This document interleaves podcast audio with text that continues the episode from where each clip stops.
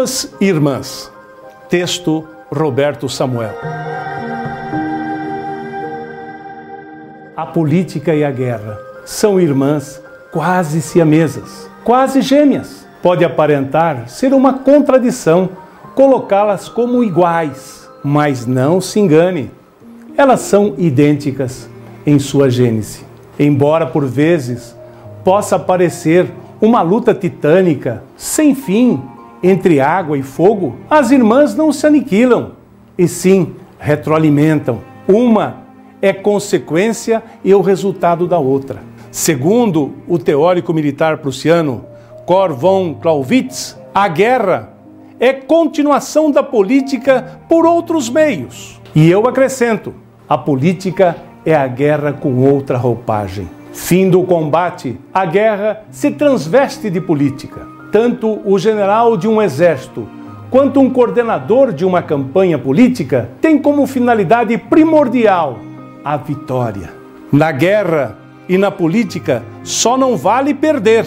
Para a seguir ou reimplantar suas ideias, seus projetos, seu modus operandi sobre um grupo de pessoas, Estado, nação, farão de tudo para chegar à vitória. Tudo mesmo. Se logo no início for preciso assassinar a verdade, assim será feito. A partir daí, a mentira se transvestirá com as roupas e os jeitos da veracidade e passeará pelos campos da batalha política. Como nos ensina Sun Tzu no livro A Arte da Guerra. Todos podem ver suas táticas, mas assegure-se que ninguém descubra a sua estratégia.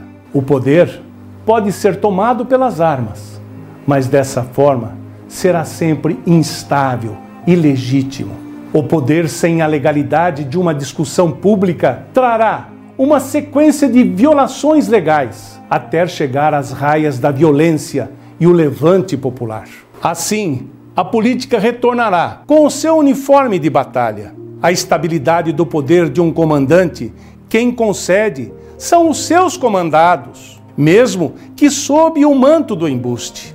Um trono deve ser alicerçado no desejo popular.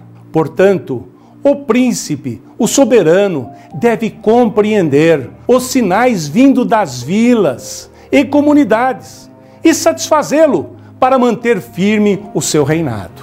Contudo, como em Macbeth, de William Shakespeare, os mundos políticos e da guerra têm as suas bruxas, que sussurram e instigam corações, fazendo florescer a inveja, o medo da traição, e o desejo de ter o poder eternamente. Uma frase bem colocada é feito profecia, torna-se desejo, uma obsessão e finalmente realidade. É inerente ao ser humano ser movido por grandes e contraditórios sentimentos: a tristeza e a alegria, a bondade e a vilania, a generosidade e a mesquinhez. A força motriz que o lança ao futuro e a vitória é a mesma que o cega para os mais óbvios dos fatos, caso esses fatos sejam contraditórios ao seu sonho. Depois de um tempo determinado pelo destino, o poder se esvai das mãos, feito areia ao vento. Abandonado pelo poder, ele sente nascer em seu peito um misto de agonia, dor, desalento, revolta, saudades. Sem um alvo definido para disparar e dissipar suas mágoas, ele será consumido pela dor da perda, afogado pelas lembranças de um tempo que ele pensava entender e manipular as regras da guerra e da política.